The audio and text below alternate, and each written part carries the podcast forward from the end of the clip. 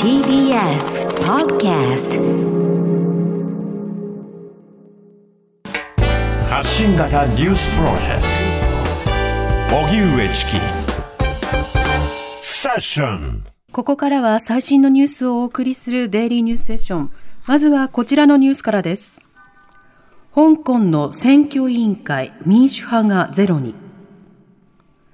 香港政府トップの行政長官や議員の一部を選ぶ選挙委員会の委員選挙は今日開票結果が公表され、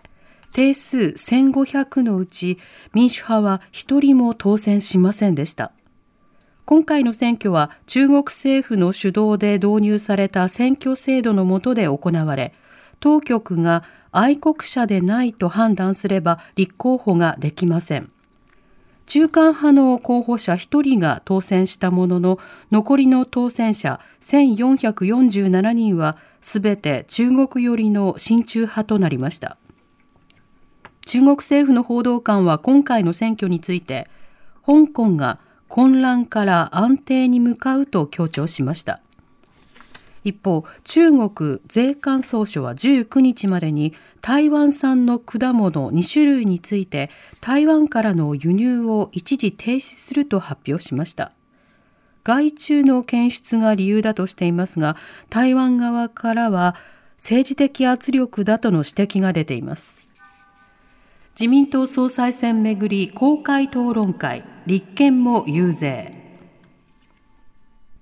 来週29日水曜に投票と開票を迎える自民党総裁選をめぐって、河野太郎氏、岸田文雄氏、高市早苗氏、野田聖子氏の4人の候補は今日午後、党青年局女性局主催の公開討論会に臨み、支持を訴えました。全国およそ100カ所から自民党の青年局や女性局に所属する若者や女性らがオンラインで参加。この中でコロナ禍での女性の孤立化について質問が上がり、4氏は次のように答えました。岸田氏、高市氏、野田氏、河野氏の声です。さまざまな経済的な支援、これはもちろん大事なことでありますが、何よりもこうした望まない孤立、孤独に対して、この社会としてさまざまな連携や、あるいは相談、この意思疎通、こういったことが図れるこの仕組み、こういったものを社会としても用意をしなければならないと考えています。こういう時こそ、やはり先ほど来、各候補からもございますけれども、地域社会の絆というのがとっても大事だと思います。あの行政相談員の方もいらっしゃいます、えー、社会福祉協議会も整備されております、こういう日本の地域社会の強みを生かしながら乗り切ってまいりましょう。福祉とかそういう手立てっていうのは、その申請ですから、自分から言わないと届かない、これは障害もそうです。基本的にはやっぱりこういう有事の際はプッシュ型で、プッシュ型があれば、その間、ロスタイムを作らずにこう、孤立を防ぐことができるんじゃないか、コロナ禍のそういう女性だけではなくて、福祉全般、基本的にはこれからプッシュ型で間を作らないっていう政治をしていく、そういう所存です。例えばオンラインで、えー、いろいろやり取りをするサポートをすることができます。行政のデジタル化というものをこのコロナ禍で、えー、真剣に進めて、こうした方が孤立しないように、孤独に陥らないように、また経済的な困窮にならないように、政府の側からしっかり手を差し伸べることができるような行政にしてまいりたいと思います。一方、国会での議論を求めている野党第一党の立憲民主党枝野代表は今日、千葉県内を遊説し、次のように訴えました。枝野氏の声です。私たちは業種を問わず、地域を問わず、コロナのおかげで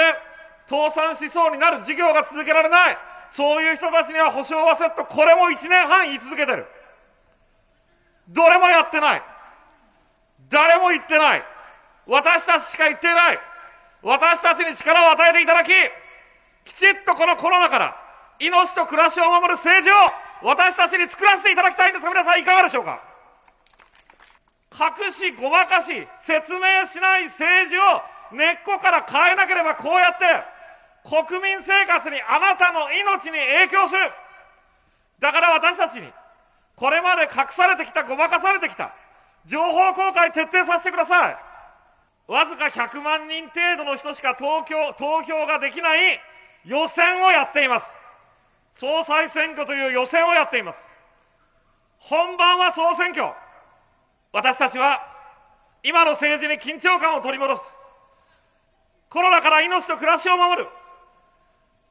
隠さない、ごまかさない、まっとうな政治を取り戻し、そして、分厚い中間層を取り戻して、